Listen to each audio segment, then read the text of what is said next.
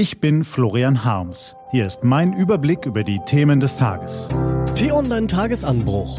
Was heute wichtig ist, Dienstag, 2. März 2021. Ein ganzes Wörterbuch voll Neologismen. Das Coronavirus hat die deutsche Sprache verändert. Heute geschrieben von Anna Arijanyan. Gelesen von Till Schäbitz. Was war? Noch nie zuvor hat sich die deutsche Sprache in so kurzer Zeit so stark verändert. Seit Beginn der Corona-Pandemie in Deutschland, also seit gut einem Jahr, haben mehr als 1200 neue Wörter und Begriffe ihren Weg in die deutsche Sprache gefunden. Ja, Sie haben das schon richtig verstanden. 1200. Das Leibniz-Institut für deutsche Sprache dokumentiert seit März vergangenen Jahres, welche Neologismen rund um das Coronavirus im Deutschen entstanden sind und wie diese verdammte Seuche eigentlich unsere Sprache beeinflusst und verändert. Eine kleine Kostprobe gefällig? Wie wäre es denn mit Abstrichzentrum?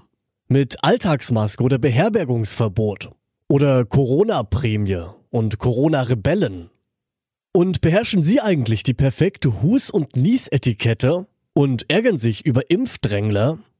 Können Sie den Inzidenzwert erklären und führen auch Sie ein Kontakttagebuch? Sind Sie der Lockerungsdebatten auch so müde? Rollen Sie die Augen über Maskenmuffel, auch schön Nasenpimmel, Quarantänebrecher und Querdenker? Das ist nur ein kleiner Teil der vielen Begriffe aus dem Neologismenwörterbuch, das natürlich stetig wächst, je länger die Pandemie und der gesellschaftliche Umgang damit dauern. Vielleicht zeigt diese große Auswahl an neuen Vokabeln ja auch, worin die Deutschen bis jetzt am besten und am fleißigsten waren in der Pandemie. Worte finden, Dinge konkret benennen, Komposita, also das Aneinanderreihen von Wörtern, die sich zu einem neuen Wort zusammenfügen, bis zum Erbrechen durchziehen. Nicht umsonst wird von Ausländern die deutsche Sprache zwar als schwierig, aber durchaus effektiv beschrieben. Im Englischen gibt es sogar den scherzhaften Ausdruck, ist there a German word for, also gibt es ein deutsches Wort für. Das verwenden sie dann, wenn wieder einmal etwas benannt werden soll, das kaum zu beschreiben ist. Ja, es gibt für fast alles ein deutsches Wort. Mindestens. Denn wir Deutschen kriegen ja leider gerade nicht wirklich viel anderes auf die Reihe. Das mit dem Impfen klappt nicht so wie geplant, das Lockdownchen ist irgendwie nichts Halbes und nichts Ganzes, Homeschooling hat vielfach mit Lernen nichts mehr zu tun. Die Wirtschaft schreit nach Öffnungen und die Menschen sind entweder mordsunvernünftig oder gehen ein vor Einsamkeit. Aber immerhin, wir haben die Wörter, um zu sagen, wie schlimm alles ist. Apropos, sind auch Sie gerade so pandemiemüde? Was steht an? Die T-Online-Redaktion blickt für Sie heute unter anderem auf diese Themen.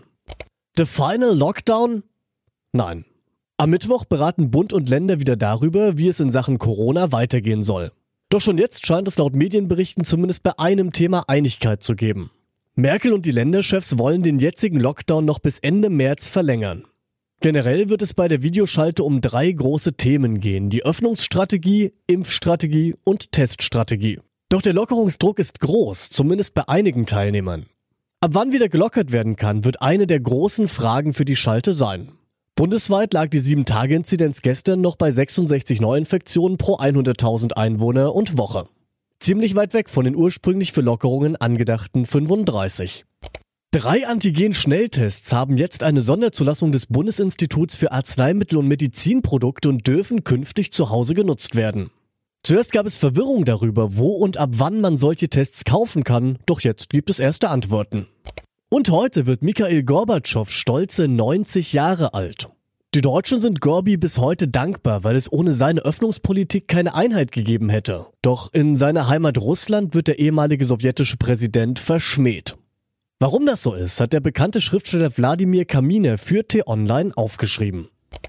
Diese und andere Nachrichten, Analysen, Interviews und Kolumnen, die gibt's den ganzen Tag auf t-online.de. Das war der T-Online Tagesanbruch vom 2. März 2021, produziert vom Podcast Radio Detektor FM.